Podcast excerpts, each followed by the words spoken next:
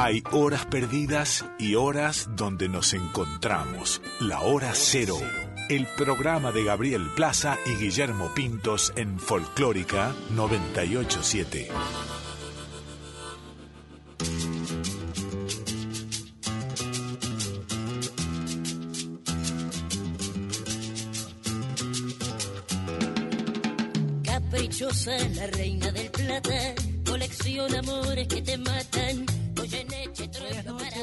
Están? Esto es Hora Cero por Folclórica Nacional. Hasta la una los vamos a acompañar. Mi nombre es Gabriel Plaza y junto a Guille Pintos estamos aquí con muy buena música, con muy buenas canciones, esperando que del otro lado también disfruten, disfruten de esta gran selección musical que preparamos para ustedes en el día de hoy. ¿Cómo te va, Guille? Buenas noches. Hola, Gaby, buenas noches. ¿Cómo estás? Bien, muy bien, muy bien.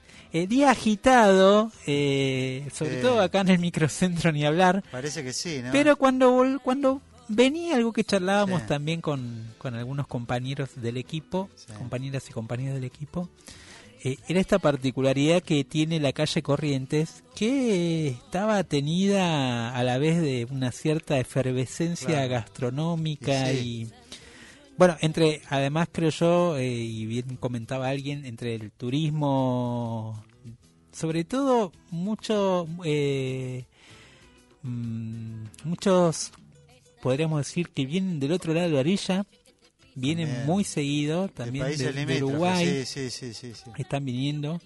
Eh, sí, el movimiento natural de la, con, la, actividad teatral, el festival de cine que está ocurriendo. Creo que es eso también, es verdad, es verdad. Este, eso genera que, que haya un movimiento igual.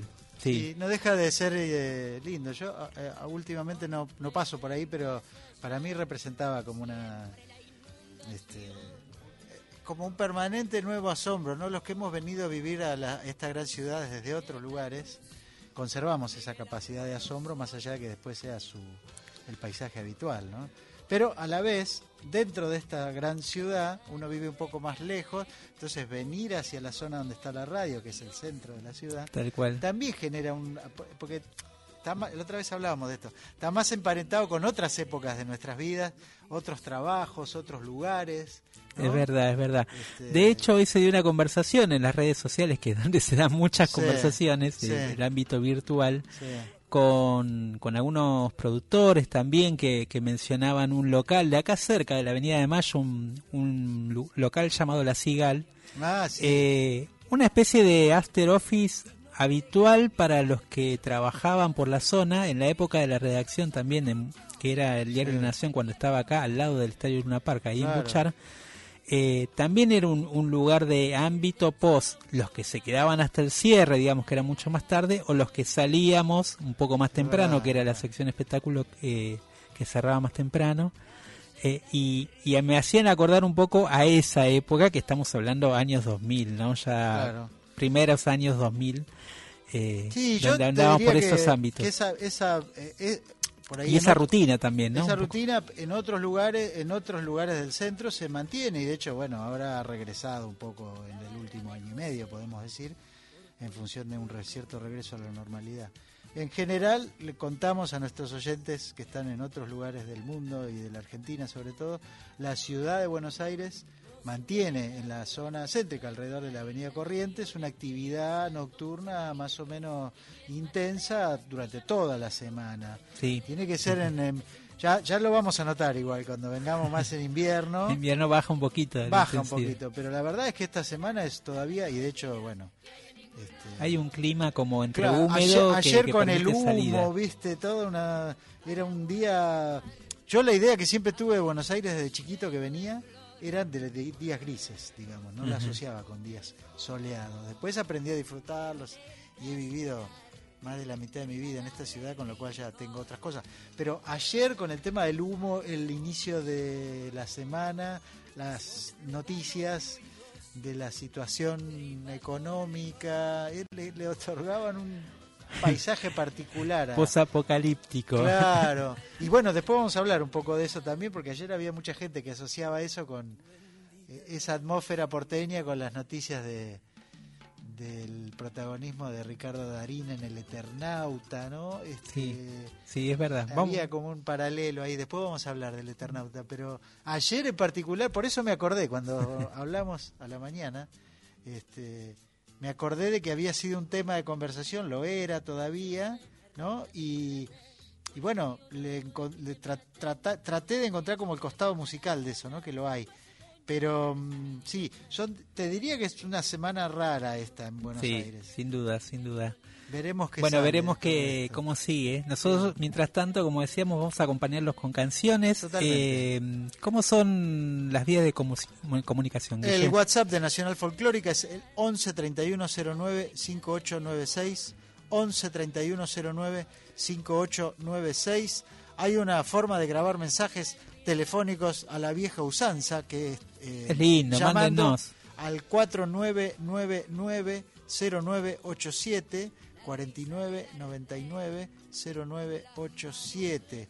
Las redes sociales Folclórica FM 987, Twitter, Facebook e Instagram. Y en el caso de nuestro programa es hora cero punto programa de radio en Instagram y Facebook. Bueno, vos hablabas un poco de la conversación a veces que se da eh, y hablábamos de las redes sociales. Eh, o que surgen a partir de los medios, las noticias que surgen a partir de los medios. Esta noticia pasó, creo yo, obviamente un poco desapercibida en lo que son los medios porteños, pero sí, tuvo una pero gran... vos te encargaste de difundirlo también. Sí, pero bueno, es solo, es solo una persona frente a miles de bocas de comunicación que también podrían replicar esta noticia, que para mí fue muy importante. Eh, y que sí tuvo su cobertura obviamente en Jujuy. Eh, estamos hablando de, la partida de Candelaria Cari, una de las emblemáticas integrantes de las hermanitas Cari, eh, que sin duda desde la década del 70 se han transformado en un símbolo cultural. Yo diría, parte de ese famoso patrimonio cultural, mucho tienen que ver simbólicamente y por lo que han representado las hermanas Cari. Para quien no conoce a las hermanas Cari, eh, queríamos presentarlas brevemente, pero tanto Candelaria, que es la, este, la artista que falleció el sábado por la noche y de la cual se, este, se, realizó una administración, digamos un asueto de la administración pública en Humahuaca, que es de donde es Candelaria, y tres días de luto para que vean un poco la importancia de esta figura. Eh, bueno, ellas de alguna manera eh, tuvieron una trayectoria muy ligada, podríamos decir casi a la enseñanza, a la reivindicación de la copla como forma cultural y que tenía mucho que ver también con su eh, con su trabajo como docentes, ¿no? Las dos, tanto Ernestina como Candelaria, Cari, las dos eh, fueron maestras normales, bueno, son, eh, Ernestina ya no ejerce más, es jubilada, pero las dos este, fueron docentes en escuelas rurales, eh, una de alguna manera vienen de una familia numerosa, tanto es así que ellas bromeaban que en algún momento todo el pueblo de Humahuaca iba a llevar el apellido Cari, eh, porque eran 15 hermanos, una barbaridad. Eh, y, y, bueno, de alguna manera ellas a lo largo de, de las décadas fueron eh, enviando a las nuevas generaciones este mensaje de no tener vergüenza de cantar la copla, de no tener vergüenza de la identidad coya, de no tener vergüenza eh, de vestirse con las ropas tradicionales, de no tener vergüenza de hablar de su cultura. Eh, en ese sentido creo que, que por eso decía hoy, y lo decía en el día que me enteré la noticia, la figura de, de estas artistas que por ahí a la luz de otros artistas pueden resultar casi anónimos, eh, tienen una implicancia dentro de la sociedad muy importante. Más allá de que llegue y rebote después la noticia en los medios de acá, eh, en toda una comunidad la presencia de, de estas figuras, como las hermanitas Cari, tienen una relevancia eh, y, tienen, y tienen un aporte también dentro de su comunidad. Em, y algunos datitos que te quería, que te quería mencionar, como al pasar. Tuve la suerte de, bueno, de conocerlas y de, hablar mucho con ellas porque en los Tantanacui eran una presencia permanente en los encuentros que hacía y organizaba Jaime Torres junto a un montón de otros músicos y músicas de la quebrada. Eh, ellas formaban parte de las también de las organizadoras, eran las que hacían el locro, las empanadas, o sea que siempre estaban de alguna manera de forma permanente y después también subiéndose al escenario a hacer este famoso monólogo eh, que las hizo famosos fuera de su provincia, un, monólogo al cual ellas bautizaron las comadres. Eh, y que era una mezcla, en algún momento yo me animé a utilizar la palabra stand-up como para, para que alguien de acá del público porteño entendiera de qué se trataba, pero ellos trabajaban ese diálogo de dos comadritas como sentadas en, en la esquina de la Plaza Humahuaca comentando todo lo que pasaba en su comunidad. Era como, era como el noticiero del pueblo, las claro. Cari. Entonces vos escuchabas lo que estaba pasando en su comunidad y también tenían esa picardía y estaban muy bien informadas, obviamente, porque las dos eran docentes, eran investigadoras, tenían su militancia este, ambas en el justicialismo. Bueno, eran personas muy, muy preparadas y hacían de todo ese, ese, ese noticiero que iban dando, bueno, trabajaban este lenguaje eh, de la, casi te diría de la comedia, o sea, había una picardía y una ida y vuelta entre ellas increíble, con una especie de repentismo que tenía que ver con, con esa improvisación que se tiene en la copla, de inventar cosas en el momento, pero también con esta lucidez para, desde su lugar, dar una visión de lo que pasaba y sobre todo tenían una mirada muy ácida con respecto a la sociedad, a la sociedad de consumo, a los políticos, a las políticas. Eh, había un, un, un, pase de comedia que solían hacer, que sí incorporaban mucho en su repertorio, yo a lo, a lo largo de los años que las vi, que era esta cosa de que en el momento de las elecciones todos los políticos se acercaban a, de alguna manera, querer capturar su voto. Entonces ellas decían que cumplían mejor las promesas que los políticos, porque ella a todos los políticos que venían con su cajita, con sus cosas que les daban, ellas les prometían que los iban a votar. Y el día que llegaban a la urna, ponían todos los votitos de cada uno de los políticos dentro de ese sobre. O sea que ellas sí eran cumplidoras.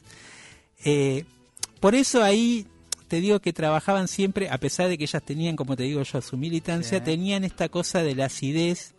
Eh, y me hacía acordar un poco el otro día a, a, los murgueros en ese sentido que también son muy críticos más allá de que tengan un partidismo hacia el frente amplio etcétera. y, y, conjugan en, la manifestación artística y musical en este caso este esta función de noticiero eh, sí quebradeño claro bueno, sí sí digo eh, o, esas noticias que no se dicen o acá. repaso de realidad por afuera de la agenda de los medios de comunicación. Tal cual. Estoy leyendo medios jujeños, Gaby. Ayer el, el velatorio y el, el, camino a donde ya descansan los restos de, de Candelaria, están, que están en el cementerio del Jardín del Castillo de Jujuy, a las afueras de la capital. Eh, eh, las crónicas retratan lo que significó ayer el desfile incesante de músicos y gente que se acercó a despedirlos, a despedir estos restos, lo cual nos da una idea un poco de, lo que vos contabas sobre la significación que tiene en la provincia de Jujuy, en este caso en la capital, en San Salvador, la, mm, Veo gente cantando en, el lugar donde descansan los restos, ¿no? sin duda, sin duda. Sin duda, sin duda eh, se han despedido cantando y que creo que forma también un poco parte del ritual y un, un, poco parte del mejor homenaje eh, y parte también un poco de, bueno, de sacar esas penas cantando, que es parte también de, del ejercicio y de la posibilidad que da la copla, ¿no? Como este bueno, como transmisora de, de, eso de lo cotidiano también. Eh, em, yo le hice una nota buscando material a ver si les había hecho notas y sí, encontré una nota, obviamente. Encontré varias, pero una del año 1999. Eh, que Candelaria decía, nosotros hacemos monólogos sobre, sobre la realidad como hacía Tato Bores. Tomamos temas actuales como la política, la salud, la educación y sobre el escenario improvisamos. Y eso es para mostrar cómo el Coya sabe recibir las noticias, las asimila y desde nuestro punto de vista decimos lo que está mal y lo que está bien. Siempre son los políticos los que caen en nuestras manos y en épocas de militares también sabíamos criticarlos. Eh, Y había, como para, para ir cerrando... Eh, Perdóname, Gaby, eh, vos mencionaste lo del asueto en Mahuaca. Hay que decir que también se solicitó silenciar todas las cajas de copleras y copleros a lo largo de toda la geografía de la provincia de Jujuy. Qué bárbaro. En señal de duelo. Esto fue ayer. Mira. Impresionante. Eh, bueno, eh, debe haber material todavía. Yo no encontré tanto, pero hay varias cosas subidas de, de las hermanitas Cari y de... Bueno, ellas estuvieron, por ejemplo, y todavía está ese, ese concierto dando vueltas, en aquel concierto, digamos, emblemático de Divididos en, en Tilcara. Ellos fueron parte de la apertura y hay, hay, toda una rutina alrededor de, de, de, ellas y los grupos de rock, que es muy divertida también. eh, estuvieron acá la primera vez que vinieron a Buenos Aires fue a fines de los 70, eh, traídas por Jaime Torres y un poco ellas decían que la culpa de que ellas estuvieran arriba del escenario fue de Jaime, eh, medio, que él las empujó y Candelaria fue la que de alguna manera inició esta idea eh, del diálogo de comadres. Al principio la idea era que ella iba a empezar a hablar y Ernestina solamente la iba, la iba a seguir, digamos, pero no iba a decir nada más que sí, ¿no? Y Ernestina después me contaba con los años que cuando ella se dio cuenta que la hermana hablaba y hablaba, ella también quiso empezar a charlar y ahí es donde se termina de armar este espectáculo eh, que se mantuvo hasta el último, te diría yo, carnaval en la quebrada, en el último jueves de comadre que se hizo este año, allí estuvieron presentes las hermanitas Cari en el jueves de comadre. Bueno, nos vamos a despedir de Candelaria. Eh, y todo lo que dejó, de alguna manera, ellas decían una copla en la despedida de uno de sus espectáculos. Así me gusta cantar, parejito como lienzo. Más tarde cuando me vaya, todo se ha de quedar en silencio. Escuchamos de las hermanitas Cari junto a Jaime Torres, uno de sus temas, uno de los pocos temas que registraron y que de alguna manera tenía que ver con esa alegría del carnaval y con esa eh, herencia y pertenencia a la identidad de la quebrada Humahuaca, de la comparsa La Juventud Alegre, ellas hacían esta canción, La Juventud Alegre. Y después vamos a escuchar La Vicunita de Tomás Lipán.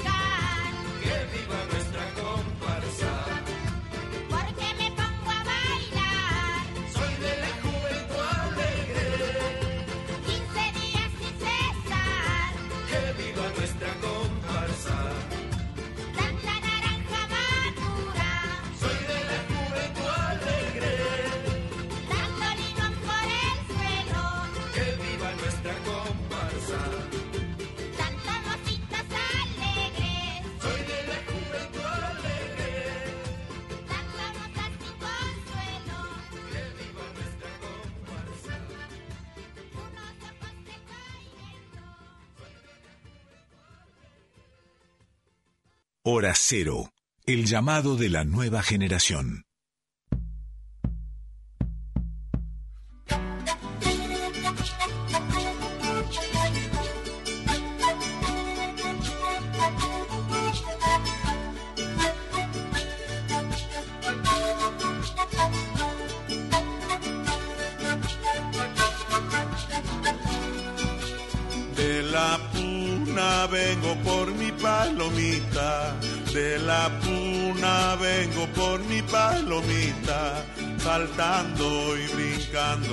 Como mi cuñita, saltando y brincando como mi cuñita.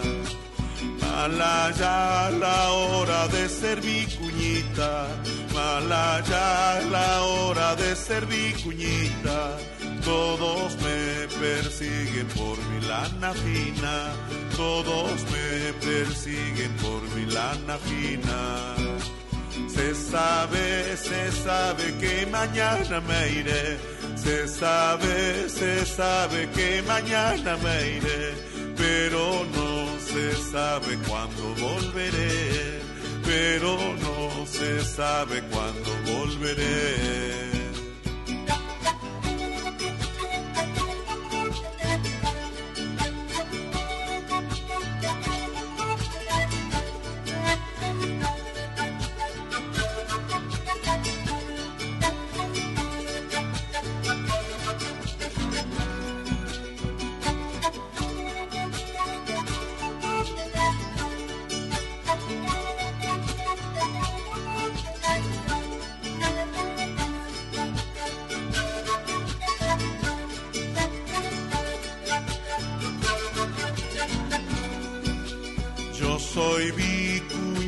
Abajo de las cumbres. Yo soy vicuñita abajo de las cumbres.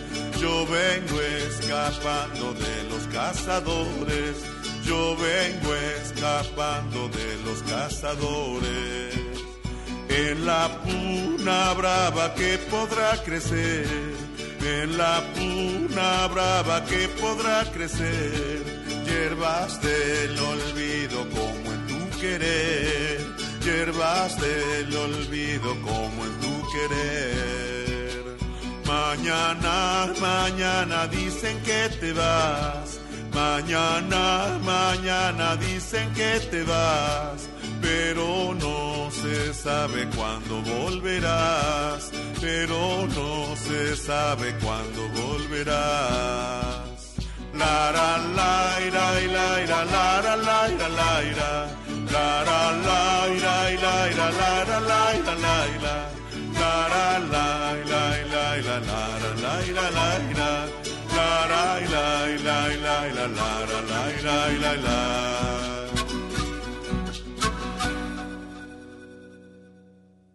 en Folclórica 987, Hora Cero,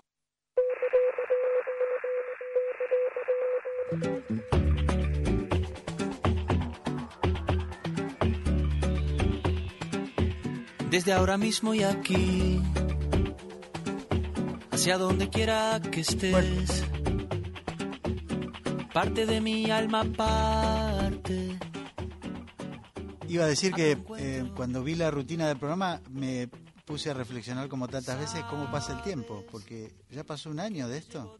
sí, sí, un año de que salió el disco Tinta y Tiempo de Jorge Dressler, eh, que, que en su momento, digamos, tuvo eh, fue como el resultado de, un disco, uno de los esas primeras producciones que veíamos nacidas en pandemia. Claro, Y también de, de, los primeros artistas internacionales que recuerdo vinieron a hacer un concierto acá a Buenos Aires, o sea, cuando empezaba a normalizarse la situación. Eh, y vino casi a comienzo de año, en aquel momento, creo que estoy hablando ya hace un año, dos años, si no me equivoco, no, un año tiene que ser. Hace un año. En mayo. En mayo, en mayo, es verdad. Eh, Qué rápido. bueno, ahí se empezaba a normalizar la cuestión. El disco salió y él vino, inició la gira acá, al mes de haber salido el disco. es verdad, es verdad. Eh, y bueno, y, y mirá cómo el disco, bueno, pegó la vuelta y terminó transformándose ese disco que apareció en uno de los discos eh, más favorecidos por la última entrega de premios de los Latin Grammys. Donde se llevó siete estatuillas o siete gramófonos, eh, ganándole, arrebatándole, digamos, el puesto a, podríamos decir, artistas totalmente números puestos, como se le dice, como Rosalía eh, y como este el conejo malo, Bad Bunny, ¿no? Eh, bueno, superó en, en, premios. por estas cuestiones que a veces uno puede quedar desorientado como como este cómo se entregan algunos premios. Creo que hasta el propio Dressler estaba desorientado a haberle ganado a esos artistas. Pero hay que decir con el tiempo también, con la perspectiva que da el tiempo, que este en aquel momento, por ahí lo decíamos, pero a la distancia se vio y se de alguna manera se, se pudo apreciar mucho mejor la, la importancia que tuvo este disco en, en, este, en esta etapa de, de, su historia y también lo bueno que es este disco, ¿no? Eh, un disco de nuevas canciones que de alguna manera eh, no por nada cosechó esos premios, sino que también en su momento logró abrir eh, otras ramificaciones posibles de la canción de autor y de lo que hacía Jorge Dressler cuando presentó temas como Tocarte junto a, a Zetangana, ¿no? Eh, que de alguna manera mostraron otro tipo de búsqueda. Lo mismo con con el tema O Algoritmo, que, que es una canción que está básicamente este, basada en, una especie de beat, ¿no? Donde, donde hay rap y donde hay este, hay unas secuencias que están por lejos de ese tono más intimista del cual se lo conoce a Dressler. Eh, y, la participación de su hijo mayor ya como productor también, que le, le aporta como una cosa más... Este, no sé si llamarla actual o sí. contemporánea. Totalmente, sí, totalmente. Eh, bueno, lo que comprobamos cuando después vino en aquel momento a Buenos Aires, donde inició, hizo seis eh, funciones en el Teatro Gran Rex, es también que justamente mm, se trata de un eh, artista, en este caso un, autor y compositor y intérprete de sus canciones que, que es, es, de esta zona del mundo, pero vive en Europa y que, mm, y que ya, digamos, no, puede ser calificado como joven. No, no. Eh, alguien, no, de hecho él comenzó bastante tarde. Un músico adulto, ¿no? Pero que mantiene una conexión y con, este, sintoniza con, con, con búsquedas, como vos decías, como con posibles ramificaciones del género que no abandona. Él, de hecho, es hay algo de, en este disco también, me acuerdo que, que el año pasado estuvimos con él, em, sobre esta cosa del artista que escribe canciones sobre hacer canciones. ¿no? Sí, es verdad. Que hace otros, por ejemplo Andrés Calamaro o mismo Fito Páez. La semana pasada, cuando pusimos eh, Carabelas de la Nada, ¿no? que yo te decía esto de la letra te va contando qué era lo que le pasaba a él en ese momento y... Sí, esa tradición del, cancionista, también pienso en Serrat, ¿no? claro. Serrat, que escribe No se me ocurre nada, estoy sentado acá, no se me ocurre nada. Em, que lo hace más interesante porque es como un juego de caja china, ¿no? Uno va abriendo eh, pedazos de canción y se encuentra con que el, el, artista le está mostrando cómo llegó hasta ahí y se permite escribirlo y lo hace con mucha gracia. No hay muchos que hagan eso, digamos, claramente. O sea, vos decías, este, el tema de los premios y bueno, claro, eh, quienes vieron el show de Rosalía aquí en Buenos Aires o que ahora estuvo también eh, tocando en un festival grande en Estados Unidos o mismo el de Bad Bunny, obviamente que son artistas que tienen otra búsqueda, apuntan a otros, diría yo, otra llegada sensorial, ¿no? Van por otro lado. Pero aún así, Drexler se encuentra en un lugar en el cual puede convivir con artistas que son 20 años más jóvenes que él. Es verdad. Y, recibir el el reconocimiento de la industria, que al fin y al cabo es... Pero bueno, muchas veces el reconocimiento de la industria también este, refleja lo que potencialmente se supone que el público consume, ¿no? sí, y también de, que, se está, que, se estuvo hablando de ese disco, también está eso, ¿no? Como que se estuvo hablando, o estuvo en la boca de muchos, por lo Poniéndolo a la altura de estos otros mega vendedores, bestsellers. Eh, bueno, Vamos a. Después seguimos charlando un poquito, si te parece, el disco. Vamos a escuchar al propio Dressler. En aquel momento, cuando charlamos con él, tuvimos la posibilidad, hace un año, de que él nos, nos contara cómo eh, surgió esta canción Tinta y Tiempo, que es un poco que habla de esto que vos decías, ¿no? Del, artista hablando de cómo hacer canciones. Eh, y después vamos a escuchar justamente el tema que le da título a este disco del cual se cumple un año. Tinta y Tiempo está escrita en pleno, en pleno proceso de, de, desconcierto de, la escritura del disco, de no entender por qué no las canciones no las podía terminar, de por qué, eh, escribía tanto, pero sin embargo me parecía que no, tenía, que, no terminaba de tener canciones. Eh, em, y es una, una especie como de, es una meta canción, es una canción que habla del acto de escribir una canción. Como si yo, con todo esto que pasó de la pandemia y el aislamiento y todo esto, tuviera que explicarme a mí mismo a qué me dedico y qué es lo que hago, ¿no? Y dijo, eh, y entonces es como una, por un lado es una declaración, pero, pero, pero no es una declaración de, yo canto por esto, digamos, ¿no? Sino es como, es casi como si estuviera diciéndome, ¿te acordás? Esto es lo que haces. A ver, te lo voy a recordar. Lo que pongo por escrito no está tallado en granito. Yo apenas suelto en el viento presentimientos. Y, pido lo que necesito, que es tinta y tiempo. O sea, como diciéndome a mí, tranquilo, deja que la tinta caiga en el papel. No depende de ti, porque, porque nunca sé ni por qué ni cuándo, porque esta voz yo no la comando. Es, una, es como decir, tranquilo, no comandás esta voz, simplemente da tinta y tiempo, ¿no? Y deja que las cosas salgan solas, ¿no? Pero, pero me cuesta esperar. Y cuando toca decantar lentamente lo que siento, yo me impaciento, ¿no? Y luego lo vuelvo a intentar. Es como, es como, es como una descripción muy, muy desafectada, como diciendo, esto es lo que pasa, te impacientas, pero luego lo vuelves a intentar, ¿no? Tinta y tiempo, tinta y tiempo, como tranquilo, ya va a pasar, ¿no? Y después al final dice, y al final siempre ando a tienta, sin brújula en la tormenta, pero tras el desaliento, cada cuento, si ha de pintarse, se pinta, tiempo y tinta, como diciendo, como tranquilo, desaliento, impaciencia, pero al final, si tiene que pasar, va a pasar. Simplemente tinta y tiempo, tinta y tiempo, ¿no? Este, dije, esto es un buen título para el disco, o sea, resume el proceso del disco. Resume, también habla del tiempo. Este año hacen 30 años que saqué mi, mi, mi primer disco, en el 92, La luz que sabe robar, o sea que también mirás para atrás y ves las marcas de tinta que vas dejando a lo largo del tiempo, como si fuera un tatuaje que estaba en esa canción, como un tatuaje desteñido en el primer disco.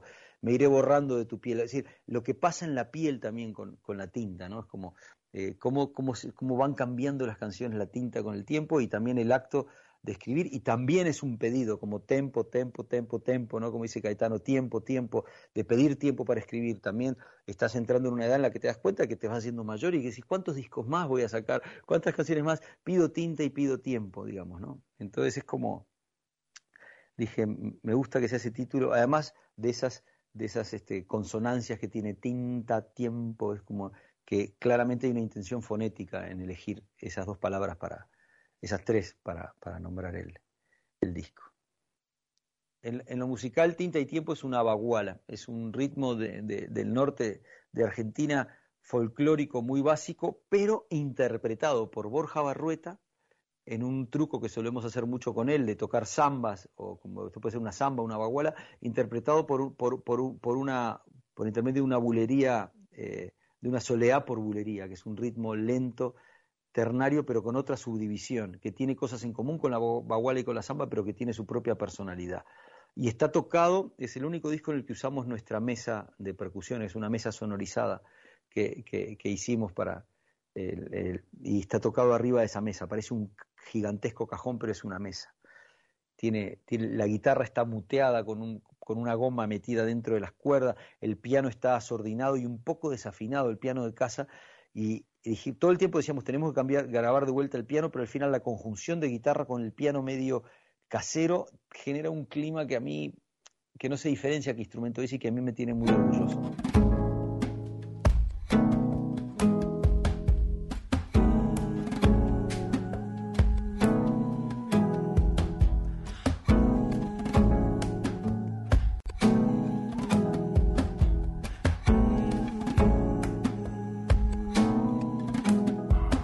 Lo que dejo por escrito no está tallado en granito, yo apenas suelto en el viento presentimientos, pido lo que necesito, tinta y tiempo, tinta y tiempo,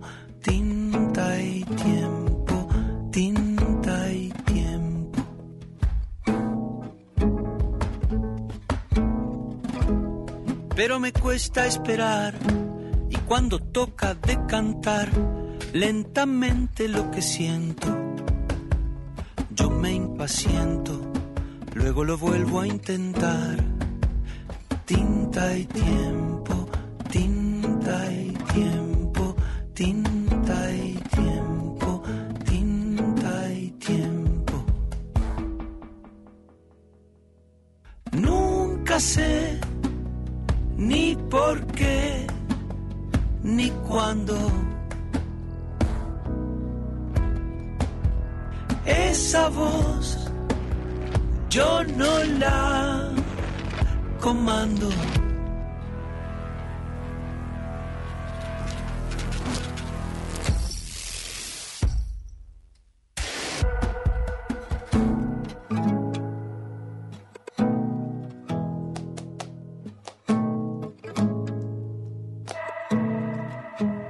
al final siempre ando a tientas, sin brújula en la tormenta, pero tras el desaliento cada cuento, si ha de pintarse se pinta.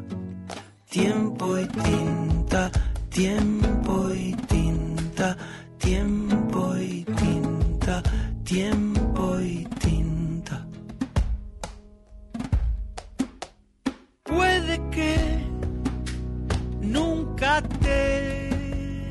calibre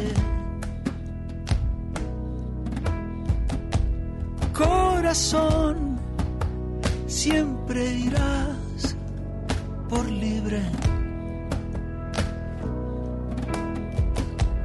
Nunca sé ni por qué ni cuándo. Esa voz yo no la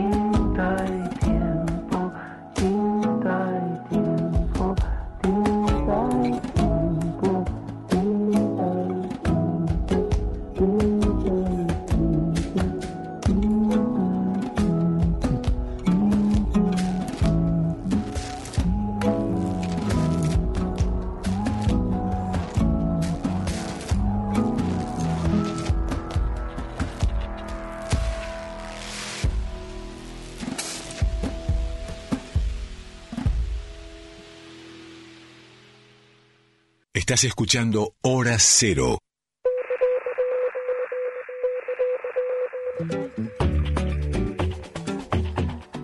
Escuchábamos recién Tiempo de Jorge Dressler, también la palabra de Jorge hablando de, esta historia detrás de la historia de la canción eh, y de la canción también de cómo terminó dando título al disco, pero también dándole el concepto un poco, ¿no? De, de lo que iba a transformarse este álbum, esta idea de, bueno, del paso del tiempo, de ese tiempo de espera por un lado de lo que implicó la pandemia y por el otro lado ese tiempo de espera del propio autor para que surjan canciones nuevas. van a venir. Y, y, ver qué pasaba en ese en ese tránsito. Son 10 canciones. Estaba mirando, no es específicamente un disco que podemos decir que sea largo, todo lo contrario, es como un formato... Sí, 10 canciones. y tiene participaciones relevantes, ¿no? De Rubén Blades, de Zetangana, de esta cantante... Israelí, israelí Noga Eres, y de Martín Buscaglia. Muy lindo el eh, tema que hace. Claro, que es el que... Es no, no es, es uno de los últimos, sí. Em, bueno, también participan los tres hijos, Pablo, eh, Lea y no me acuerdo ahora, no me está viendo el nombre del otro más chiquitito, que hacen coros en la última canción del disco dedicado a la madre de Dressler. Una canción que, que, había quedado como en un cajón olvidado y que el propio Pablo, eh, su hijo mayor, le dijo a Jorge durante las grabaciones, que estaba viviendo además en ese momento con ellos, dijo, papá, ¿te acordás de esa canción mm. que le habías hecho a la abuela? Y ahí un poco volvió a aparecer, creo que es Duerme Vela, si no me equivoco. La última. La última.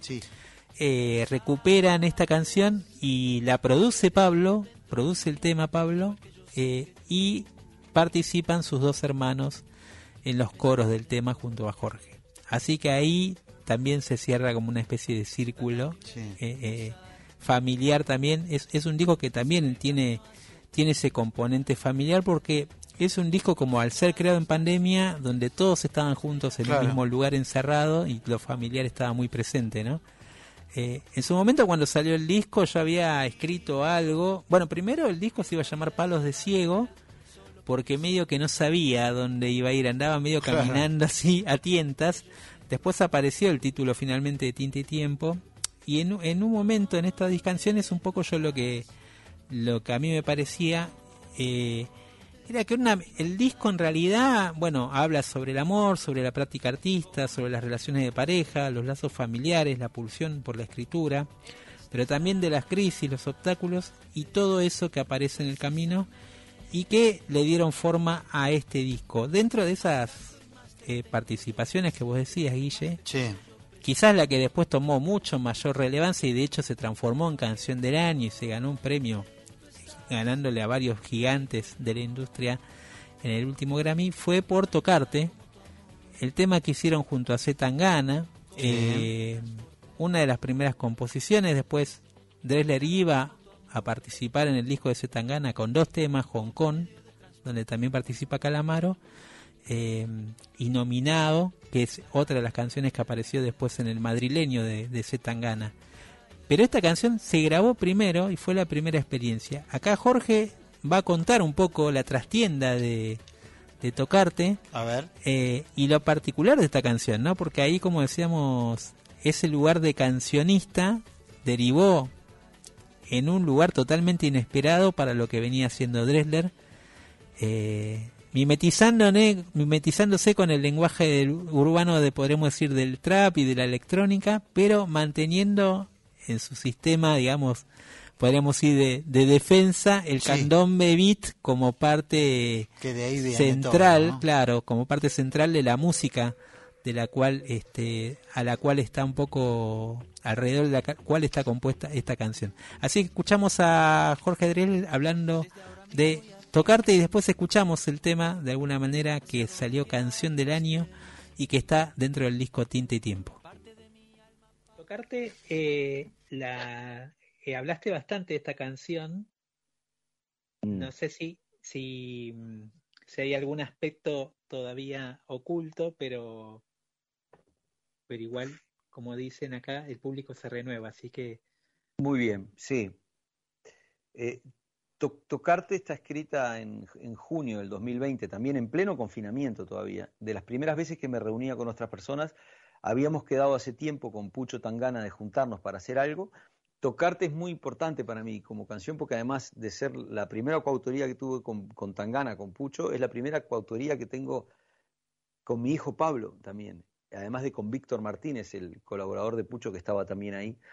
Y es realmente una canción que, que, tomó un curso diferente, es decir, eh, Pucho estaba muy metido dentro del mundo del funk y carioca en ese momento y lo trajo a la base.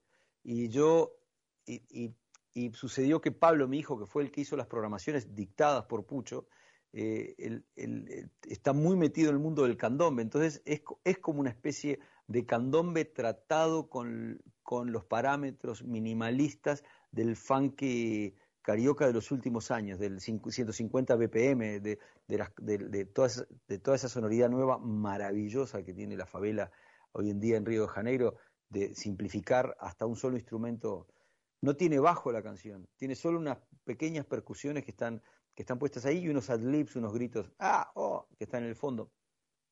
Es la más, eh, es, eh, es una de las más expansivas al mismo tiempo que es la de las más minimalistas del disco y estoy muy orgulloso de ese sonido que no es responsabilidad mía, que es responsabilidad de los productores, que son eh, junto con, conmigo y con Campi, Pucho, Víctor y Pablo, digamos, ¿no?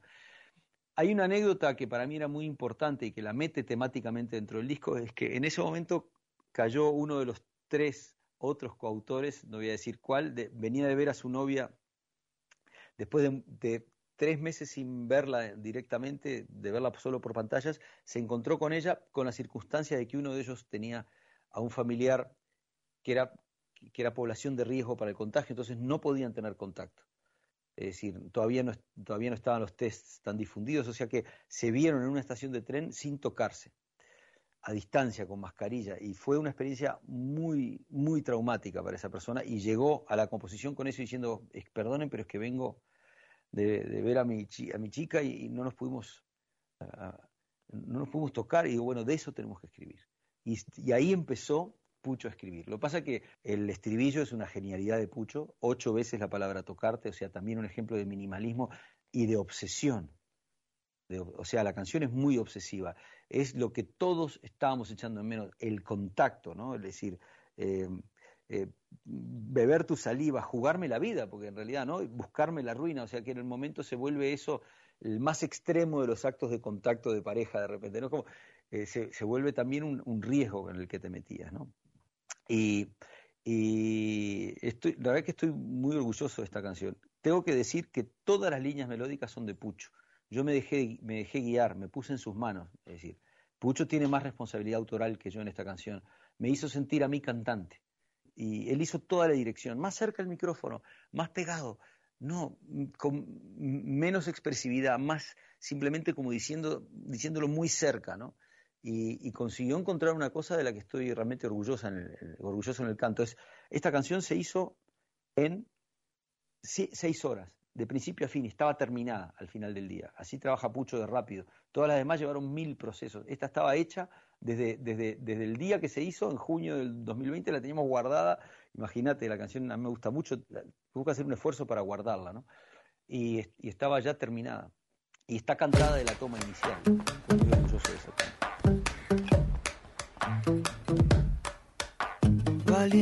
gallina, la bolsa o la vida, picar medicina, chupar golosina, perder la partida, beber tu saliva, jugarme la vida, buscarme la ruina, tocarte, tocarte,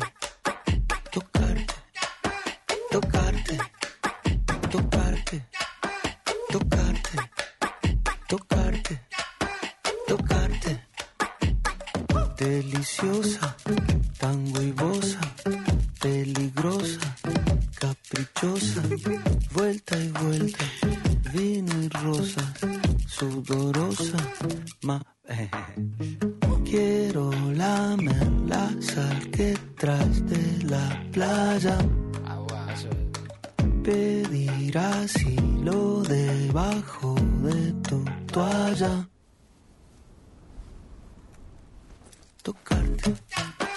tocarte,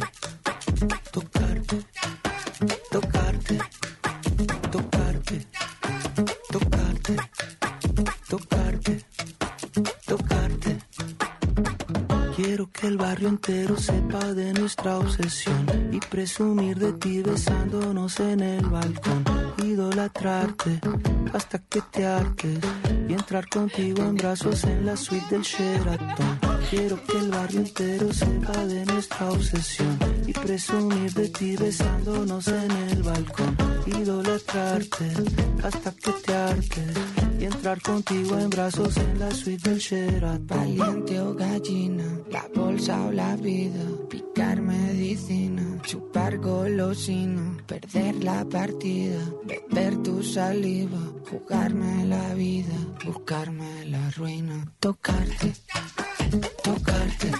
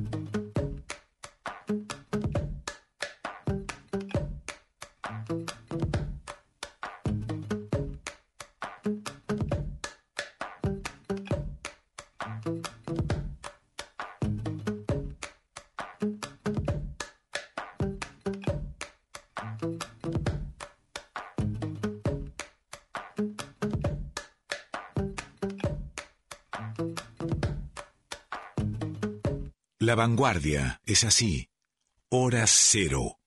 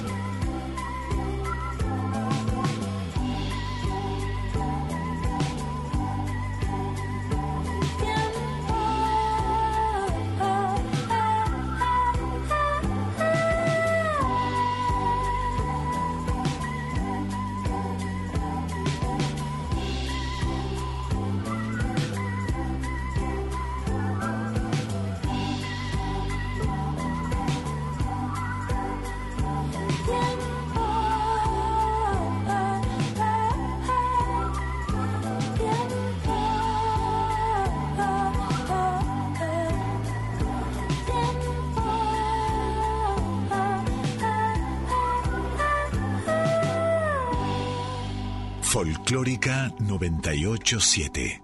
La música habla por nosotros.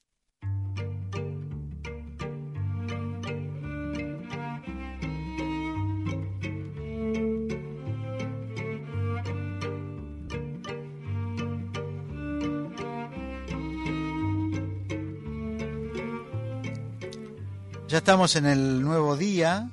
Hoy es miércoles 26 de abril han pasado tres minutos de la medianoche y han pasado también un par de minutos de nuestra canción Bálsamo con la cual inauguramos este día.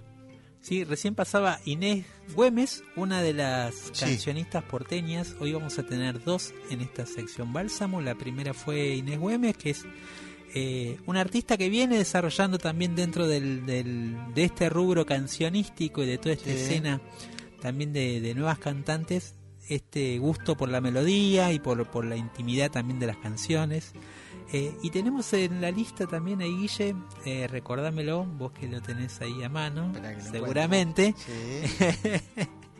Ahí estamos. Porque veníamos charlando otras cosas con Guille, un día les contaremos la eh, pero en este rubro, digamos, de, de, la cancionista y siguiendo un poco también la línea de aprovechar que tuvimos un poco recordando el disco, eh, la salida aniversario un poco de un año que se cumplió ya de tinta y tiempo.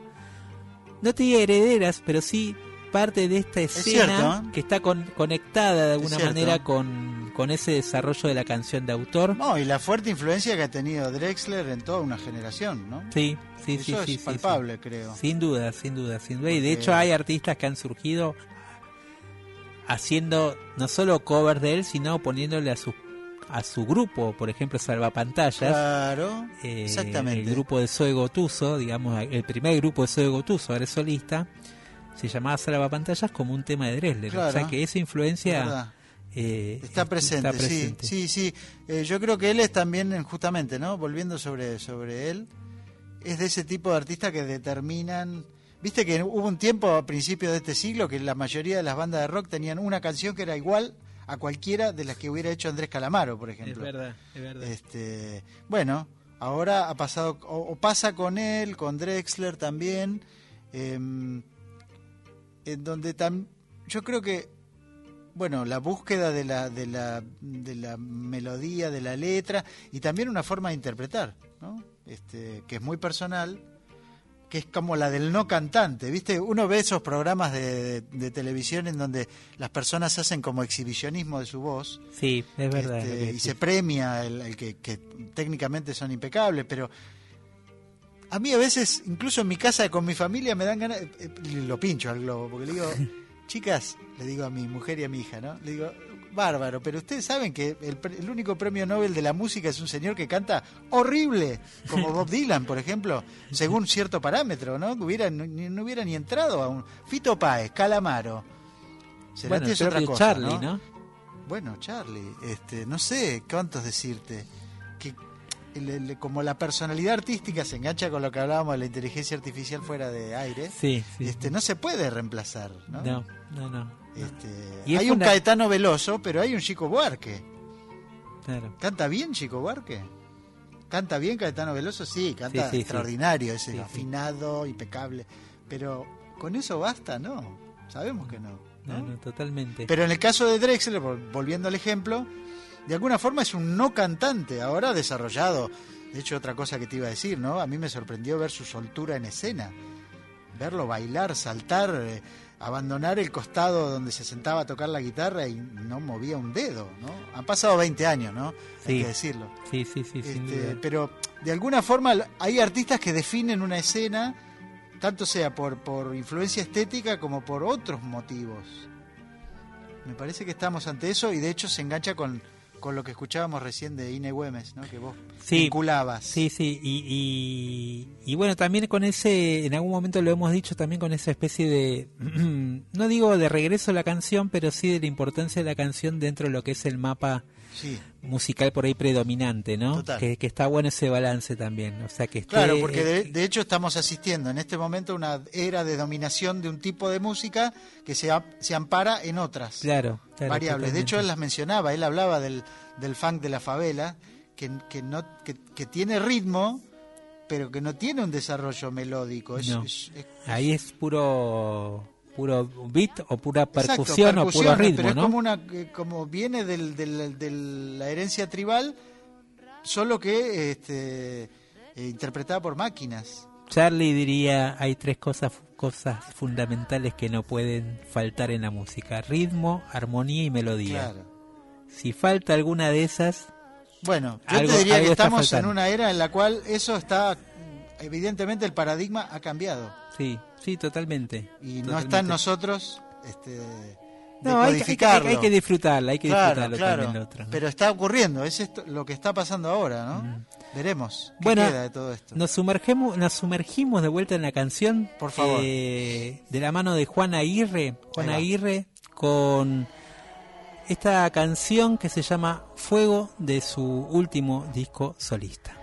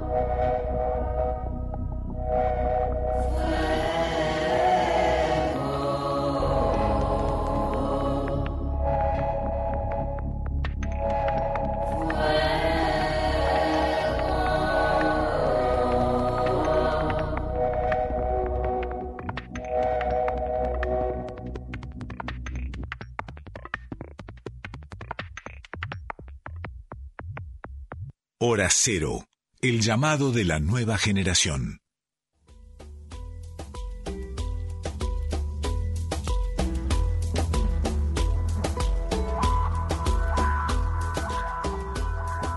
Me hace acordar a Chancha Vía Circuito esto, pero igual es otra cosa, ¿no? ¿Es Chancha Vía Circuito? Es. Ah, Te hace acordar tanto Me hace que acordar es. tanto que... Qué oído que tengo, ¿eh? Qué oído La que semana tengo. pasada hablamos bastante de, de cómo esos le sonidos dado digitales. en llamar folclore digital. Folclore digital, folclore digital. Uno de mis tantos eh, sumarios vendidos en la tapa del diario de espectáculos. Que el- la única manera de vender notas, le explicamos a la gente. Sí. Eh, cuando usted quiere, cuando usted es un joven periodista o una, o una joven periodista, eh, lo que tiene que hacer es presentarse frente a su editor y decirle, mire, este artista está haciendo este, este artista está haciendo todo. Cuatro artistas. Hay una escena. Cuando hay tres, más de tres es tendencia, así Claro, se dice. Claro. Y uno puede permitir así que un montón de artistas se conozcan a partir de ese truco que, que tienen los jóvenes periodistas, en este caso, como yo en aquella época, cuando vendí esta nota y fue tapa de, de una sección de espectáculos, ¿no? Eh, bueno, cosas que uno va que uno va descubriendo Es en, el oficio periodístico. Eh, pero bueno, ahora veníamos hablando un poquito de también del desarrollo de la música en diferentes aspectos, tanto de la canción. Las colaboraciones también se transformaron en los últimos años un- en una tendencia Es una tendencia. irrevocable, podremos decir, ya no hay vuelta atrás. No. y creo que forma parte de, así como en su momento eran los duetos, hoy las colaboraciones eh, por canción, ya no pensadas como por ahí globalmente, se transformaron en una herramienta de cruzar públicos, de cruzar también en género. Y de generar novedad constante. Totalmente. Es como una especie de, producción constante. Y, claro. Y, también esta cosa de, bueno, de cómo un poco, cómo se consume la música hoy, de escuchar canciones sueltas, sí, ¿no? totalmente. O singles, como se le dice. Eh, traemos igual dos colaboraciones hoy, eh, una de hace un tiempo ya eh, y otra más reciente. La primera es la artista porteña Mariana Baraj, hija del gran saxofonista Bernardo, Baraj. ¿Sigue viviendo en Salta, Mariana? Sigue viviendo en Salta, sí, sí. Bernardo, que a su vez también fue protagonista de un trío fundamental en los años 80 de lo que se podríamos decir de un folclore de proyección o de, de una música instrumental de proyección que en ese momento no tenía, digamos, vendedor. no, fue un fenómeno increíble, digamos, ¿no? Estamos el trío de Vitale Baraj González. Trío Vitale Baraj González, ¿no? Lucho González, Lito Vitale y eh, Bernardo Baraj. y podemos decir fines de los 80 y comienzo de los 90 eh, Uy, no, me da miedo. Mira, en estos días que se habla tanto del 89, ahora me, llevaste ese año, me, da un poco de miedo. Sí, un día podemos hablar de ese trío porque realmente provocó un, fenómeno inesperado para una música instrumental, digamos, Eh, dos, todos tres tipos, digamos, eh, con, con, importantes, podríamos decir, carreras solistas, pero sin ese boom, no, ni, no tenían ni por ahí el asomo de ese perfil. No. Pero bueno, volvemos un poquito. Eh, Mariana Baraj, Mariana Baraj, hija de, esa rama, digamos, musical, y grabó un disco llamado Margarita y Azucena, un, su tercer disco, de alguna manera, eh, y en ese disco eh, invitaba a colaborar en una canción a Gabo Ferro, y juntos hacen un tema de Silvio Rodríguez llamado La Gota del Rocío. Bellísima versión, y después vamos a escuchar a un artista nuevo, Rodrigo Cuevas. Eh, podríamos decir que un poco en la línea de Z Tangana, pero en versión latinoamericana, junto a Ile, eh, Ile Cabra, hermana de residente del grupo Calle 13, integrante también de Calle 13, pero que está desarrollando ya. Que publicó un disco muy bueno. Sí, Inevitable, un disco como mezclando un poco el imaginario del bolero. Con y muchas colaboraciones. Y de, sí, también, y de la salsa y todo ese sonido eh, más caribeño de Puerto Rico. Bueno, acá juntos hacen un tema que se llama Más Animal. Así que escuchamos estas dos colaboraciones, primero Mariana Baraj y Gabo Ferro haciendo La Gota de Rocío y después Más Animal con Rodrigo Cuevas y Ile.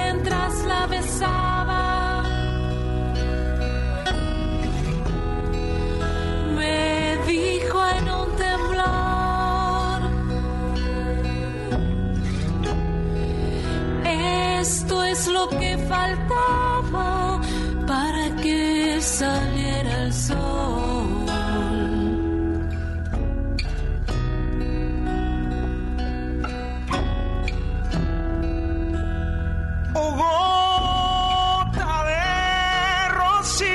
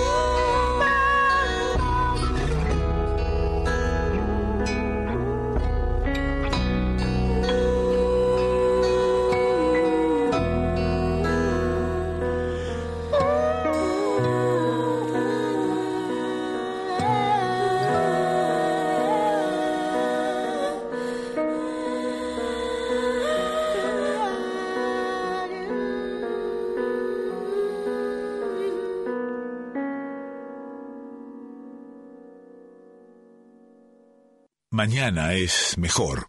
Hora cero. Todo lo nuevo.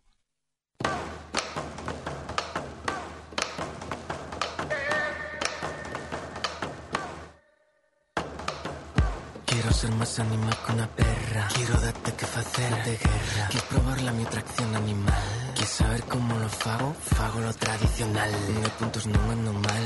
Vémonos en el filandón,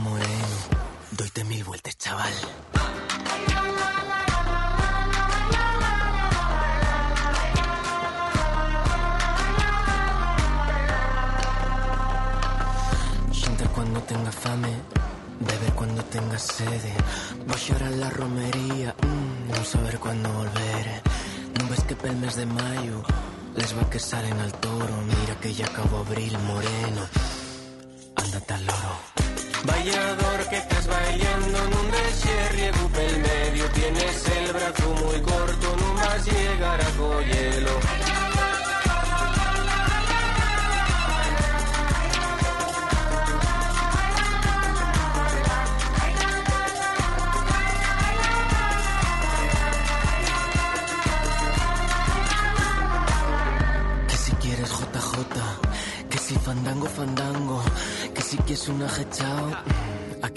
aquí en el bolso lo traigo. Si quieres baile, toma baile. Hasta que se rompa el suelo, que si rompen los zapatos moreno, pasotan los zapateros. Venga baile, venga fiesta y hasta que se rompa el suelo, que si rompen los zapatos, pa' eso están los zapateros.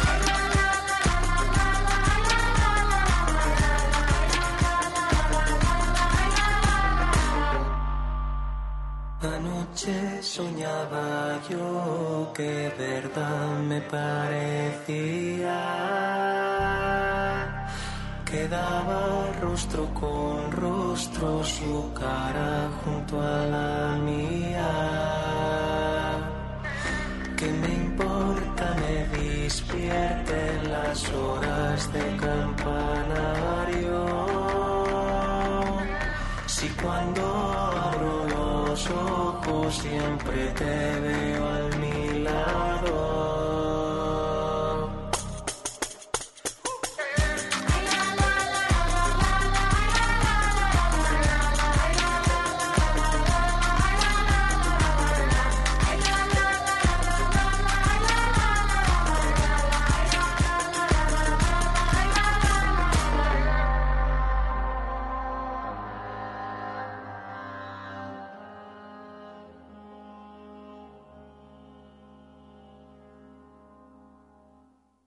Hora Cero, la voz de la nueva generación.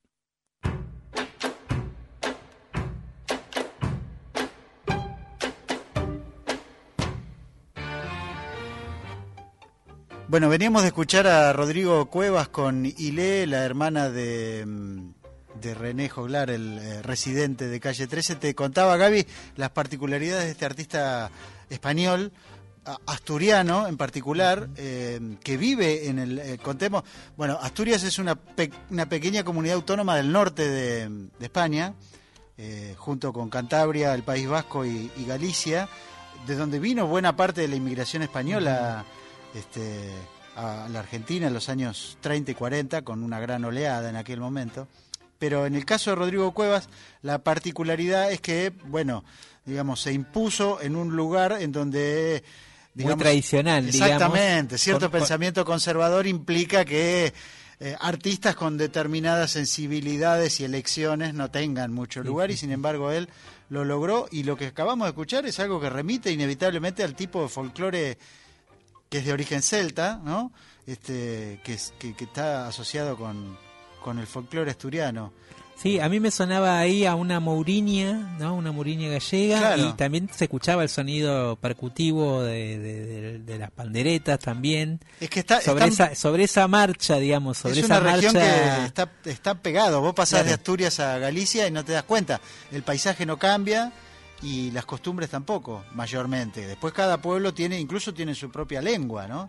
En un caso las- los asturianos hablan una lengua, los gallegos hablan mucho más fuertemente una lengua. Hay un canal que se ve aquí en el paquete de televisión de cable que transmite en gallego, que es bastante cercano, con cierta influencia portuguesa, porque vos si seguís por el norte de España y Vas- pasás de Galicia, subiendo. llegás a Portugal. Tal cual, tal Este, Es verdad, y también otra cosa que notaba en la letra, digamos, de la canción, que también habla de las romerías, ¿no? De, Claro. de- de ese símbolo es que todavía es- digamos. es, muy fuerte esa presencia en, en esos lugares, sobre todo porque, digamos, claro, la cara multicultural y global de España, que es Madrid o Barcelona, este, siendo que España no es un país muy grande, pero bueno, evidentemente muy influyente y sobre todo para nosotros, en donde existen estas subculturas, podemos decir, sí, sí. que no las tenemos presentes. Y sin embargo, te sorprendería la huella de, de los bueno buena parte de los bares de Buenos Aires ya no que no que ta- tantos no quedan eran de asturianos que, que vinieron aquí a la Argentina y trajeron esa cultura del, del bar como lugar de reunión ¿no? y que sigue existiendo en esos pueblos además Bueno, vos hablabas de un personaje como eh, como Rodrigo Sí. Cuevas y acá tuvimos en, en, en La Plata específicamente, vaya qué personaje que tuvimos en Federico Moura, eh, del cual vos escribiste un libro con, con Sí. Sebastián Ramos, eh, una, un, un- libro coral así, todos recordando a Federico. Sí. Y vamos a escuchar, Guille, eh, Hay versiones. hay versiones. Claro. Hay versiones hoy dedicadas a Virus y a, a, de alguna manera también a, a este genio de Federico Moura. Claro, que nos dan una idea de la, de la huella que dejó siendo un, un músico que cuya vida artística fue bastante corta, que murió joven. Pero ¿no? que bueno, fue un icono pop Sí, de los 80, ni ¿no? Sin duda, y marcó la cultura de los 80 y el rock de los 80 también. Y vamos a escuchar dos versiones de imágenes hace poquito, paganas. perdóname, hace Sí, sí, poquito perdón. falleció la mamá, Ah. que era una señora muy mayor, con una extrema lucidez, y que eh, eh, la, la vez que estuvimos con ella para ese libro, decía que se asombraba de cómo todavía reconocía y escuchaba las canciones de su hijo en un taxi o en un negocio 30 años después, ¿no? Muy impresionante. Qué bárbaro. Sí. Bueno, y esa huella está presente también. Sigue presente, Claro, sigue presente en artistas de otros géneros también, ¿no? Totalmente. Eh, y vamos a escuchar dos versiones. Una del clásico Imágenes Paganas, no sé si hay una historia de Imágenes Paganas, que te Eh, acuerdes así. No, no, no, no en particular, Bueno. no. Eh, una versión de Yacaré Manso con, con la cordobesa Clara Cantore. Y después vamos a escuchar eh, Superficies de Placer, un disco que escuché muchísimo. Uf, Yo en su momento, me acuerdo, tenía el vinilo. No sé dónde estará ese vinilo. El último disco que él grabó en, en buenas condiciones físicas. Sí, y creo que ese fue el último, ¿no? Sí, claro, el último. Él ya vivía en en Brasil, Brasil, buena ¿no? parte del tiempo, claro. El de, este, el de Superficie de Placer se grabó en, en Brasil. Él, eh, eh, bueno, vivió el último tiempo en Río de Janeiro, que era su ciudad en el mundo, ¿no? Mm. la ciudad que más le gustaba. Bueno, de ahí eh, está esta versión de Superficie de Placer por la orquesta de las chicas La Rantifusa, o sea, una versión tanguera o con un arreglo de cuerdas, digamos, vamos Buenísimo. a escuchar. Así que tenemos en este bloque eh, tributo a Virus por el tango y por el folclore, primero imágenes paganas y después Superficies de Placer, así seguimos en hora cero por Folclórica Nacional.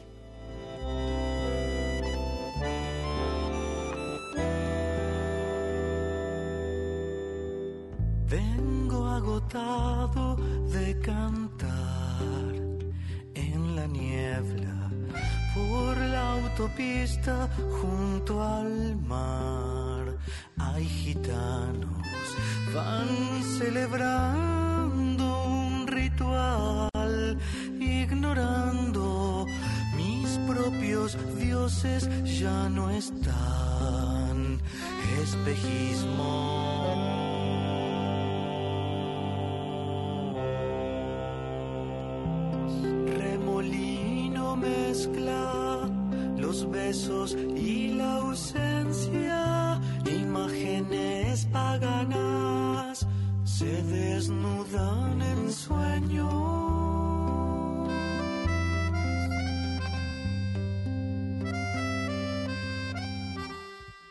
En el espejo, reflejos viajeros, un apagón sentimental.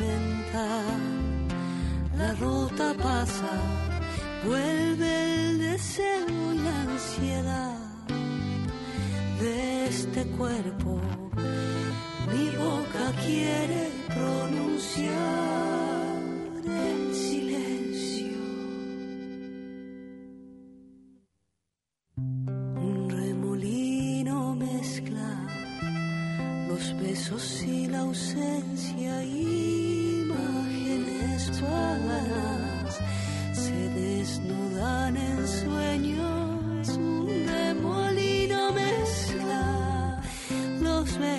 la ausencia,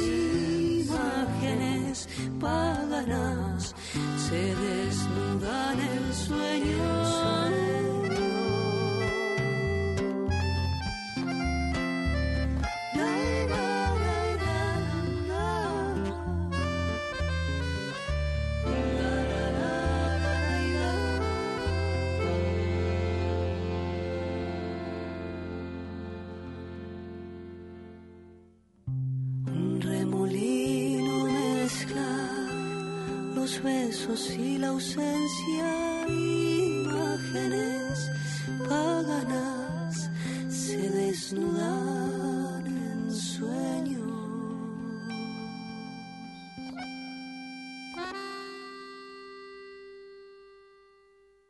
Hora cero, porque en algún lugar, a esta hora, alguien está creando nueva música.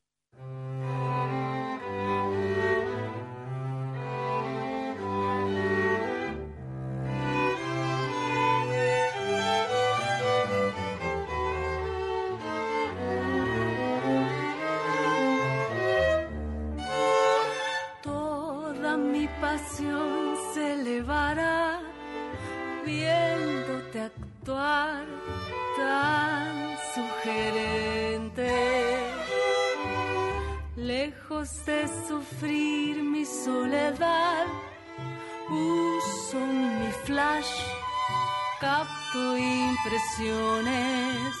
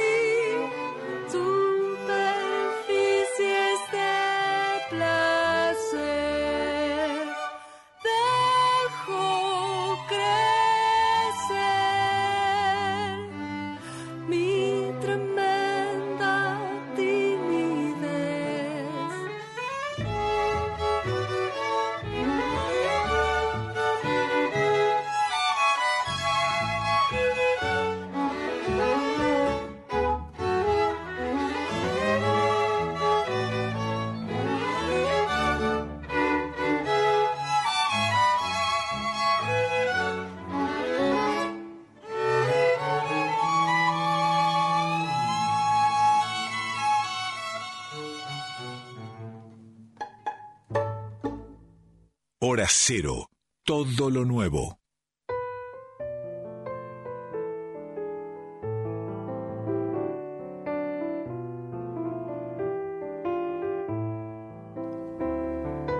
Bueno, decíamos hace un rato cuando arrancamos con Hora Cero, Gaby, hablábamos del clima de esta semana y de ayer lunes con la con el con el humo y, Sí. que ah, la bruma que La ocupaba bruma buena parte de la, Aires, de la sí. ciudad de Buenos Aires, junto con el- la difusión de la noticia que el, actor Ricardo Darín será protagonista de una serie basada en la obra de, en la obra El Eternauta eh, creada por el guionista Germán Héctor Germán Oestergel y el dibujante Francisco Solano López.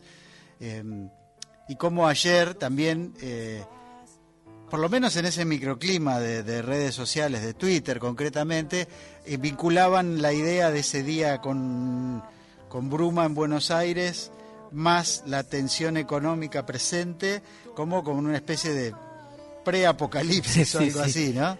Este, en donde transcurre un poco la, la serie, ¿no? Claro. Eh, vale, perdón, la, el la cómic, historia, claro, la historia ¿no? que habla de una invasión extraterrestre a Buenos Aires eh, a partir de una de una nevada tóxica, ¿no? Y de cómo hay un, un grupo de seres humanos que resisten a esa ocupación. Eh, y bueno, después en el imaginario popular han quedado imágenes, eh, parte de la imaginación de Oestergel y Solano López, eh, una en particular de, de- de, situar uno de los momentos, no estamos spoileando me parece, uno de los momentos más este, importantes de la historia ocurren en la cancha de River, Mm. en ese en ese playón que ya ahora no, no es tal, pero que está ahí en la esquina de las de las avenidas eh, Figueroa Alcorta y Udaondo, ¿no? enfrente de la estación de servicio. Sí, La sí, imagen del estadio eh, y, y como, como este lugar de una batalla.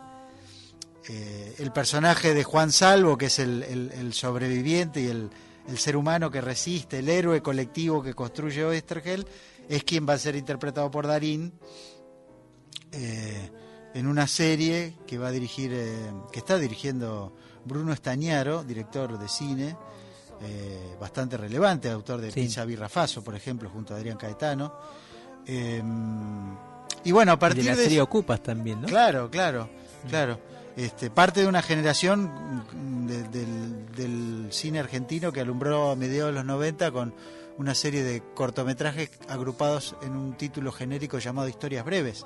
Y de ahí apareció, por ejemplo, también Lucrecia Martel en esa primera generación. Eh, bueno, toda la expectativa generada a partir de que Darín dice, sí, yo voy a ser Juan Salvo, ¿no? Hay que contar que la influencia, digamos, o El Eternauta es una obra que supera largamente el género historieta, digamos, y, y se convierte en una especie de... Es una novela gráfica y uno de los grandes hitos de la literatura argentina del siglo XX, ¿no? Este, Oestergel de- de- desapa- desaparecido en, en la dictadura militar, además. Eh, digamos, tiene una carga emo- emocional y simbólica Y política. y política y muy argentina, te diría más allá de su alcance universal. Hace unos meses, no hace mucho, ¿eh? este, se dio a conocer la noticia de que se publicó la primera versión del Eternauta en mandarín, por ejemplo, Mirá. para, el- para el- la República Popular China. Em, digo, to- todo eso, este, bueno, se va a poner en- de nuevo en esta eh, caja de amplificación que hoy son hoy en día las, las plataformas de streaming. ¿no? Hablábamos de que mañana creo se estrena la, la serie sobre la vida de Fito Páez. Así que por varios días se hablará mucho de eso. Seguro, ¿no? sí. Y, y así se habló del Eternauta y por eso es que se nos ocurrió. Además de que hay un punto de contacto Sí, con digámoslo. el nombre de este programa, claro. digámoslo, digámoslo, que, que eh, la, las, digamos, la novela, la revista, digamos, donde se, se publicó, ¿no? Por Toda la primera serie, vez la- la vez, saga, la sí. saga fue, eh, se llamaba Hora Cero, ¿no? Eh, fue una, una revista cultural muy importante Sí. de los años 60, si no me equivoco. Eh, no, perdón, fines de los, fines de los 50, 50, en realidad, sí, fines de los 50, 50, sí. y, y de alguna manera fue el puntapié también para que, para que esa novela gráfica empezara a transformarse en el mito cultural que después se transformó Claro. con los años, ¿no? Sí, y porque también, bueno, se vincula con esta idea de futuro, ¿no? De lo- del- el- que a nosotros nos gustó también por la remembranza piazzolana, piazzoleana. Este, pero que eh, el Eternauta pinta un escenario apocalíptico. Hoy se usa la palabra distópico, ¿no? Sí, También. sí, también.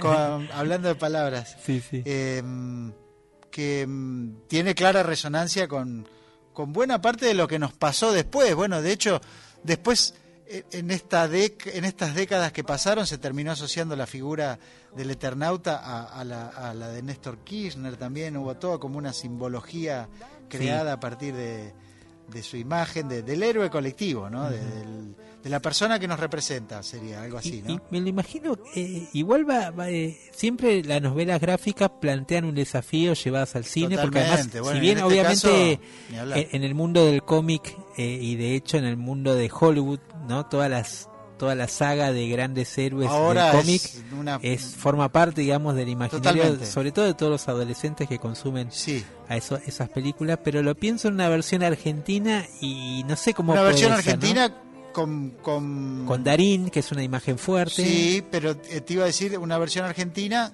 con eh, conciencia de que tendrá un alcance mundial. global.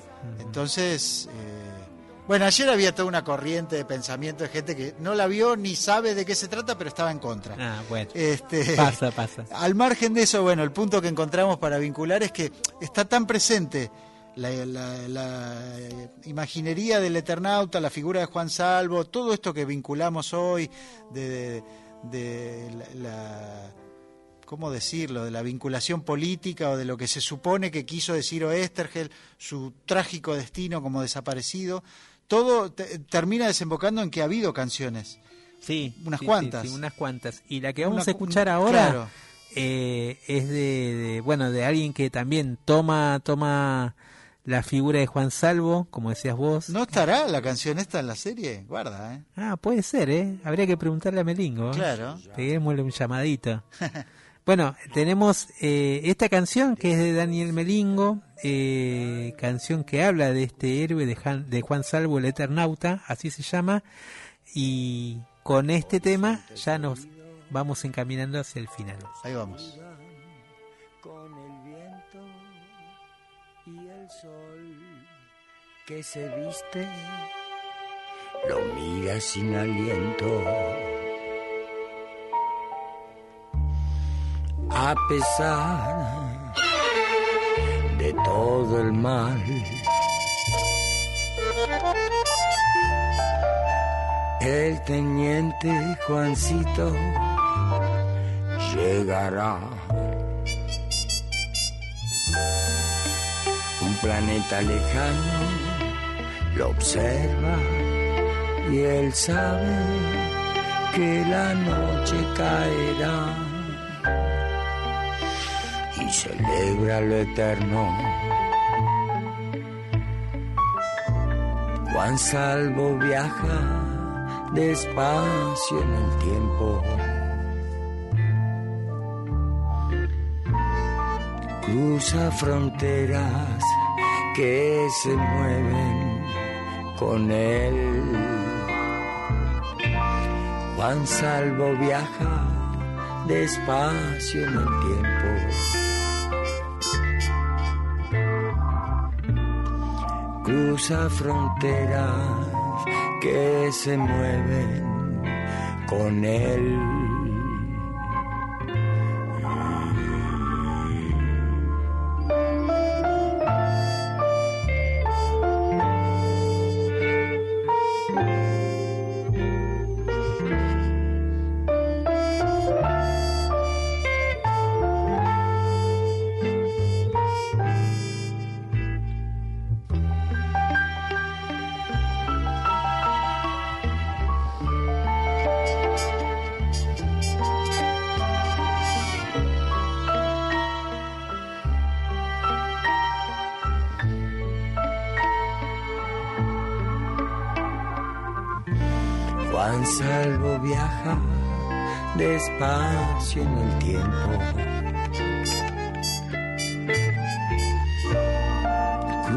Fronteras que se mueven con él.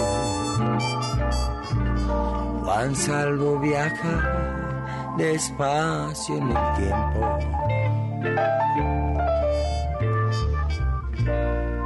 cruza fronteras que se mueven con él.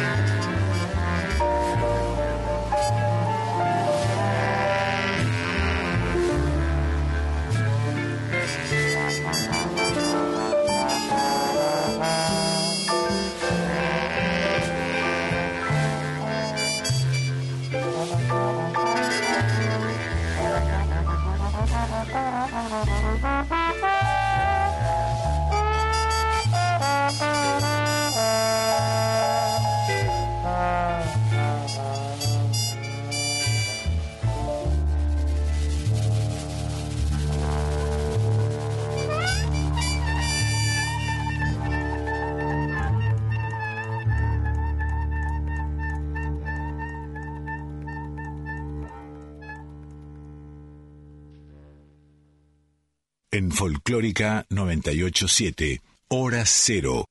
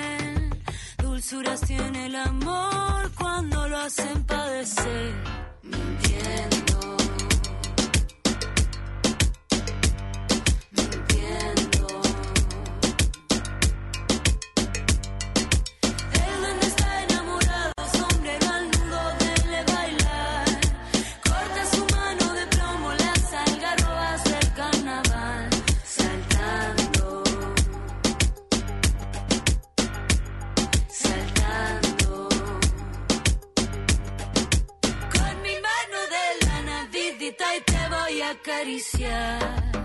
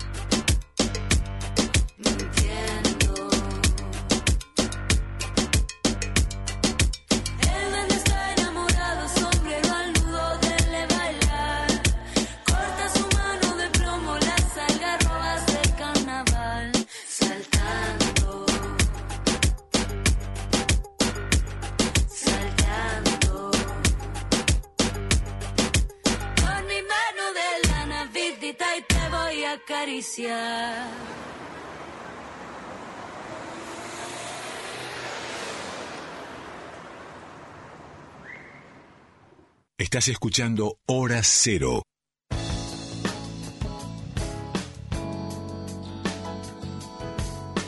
Bueno, estamos llegando al final de Hora Cero. Lo que acabamos de escuchar es una novedad. Sí, acaba de salir y de hecho la otra semana hablábamos justamente de de la este la noticia de la fundación Claro. eh, del Cuche de Guizamón, Sí, mirá señor. qué coincidencia, justo en la misma casi en la misma semana apareció esta nueva versión de Carnavalito del Duende de eh, por la feroza Felicolina, la salteña, Salteña, artista sí. salteña, eh, gran versión. Y ahora nos vamos con un, podremos decir, con un tono mucho más clásico, pero que también eh, nos permite entrar en ese universo de la, de la profundidad del folclore y de esos encuentros trasnochados que me parecía un, buen cierre. Nos vamos con el Guayno del Diablero por un cantor tucumano de esos grandes guitarreros, el Pollo Romero. Nos encontramos el próximo martes a las 23, Guille, que tengas buena semana. Igualmente, buena semana, que tengamos todos una Eso. buena semana. Que lleguemos bien a la otra Que semana. lleguemos a la otra semana. Eh, gracias a Flavia Ángelo en la producción, a Víctor Pugliese en la operación técnica. Esto fue Hora Cero por Folclórica Nacional.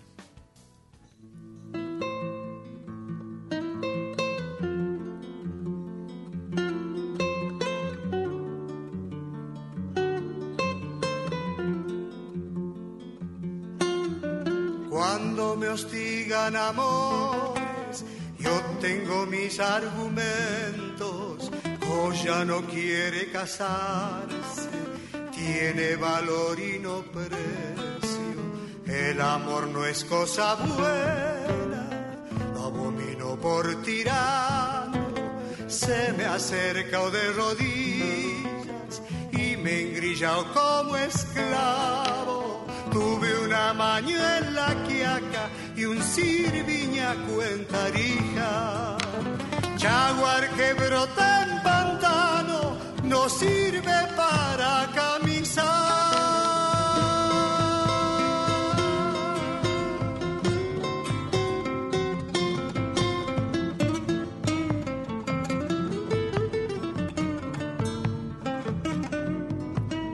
Lambiendo piedra de paspao de mi boca, juro de amarga saliva, cuando mezcleo gita y coca, la calle de la sorpresa tiene perfume de amigos, huele a chichita buqueada, ya no que lleno de vino, ando buscando al diablero, él sabe ser un talañas, va a provocar un obligo, noche arriba de Tilcara.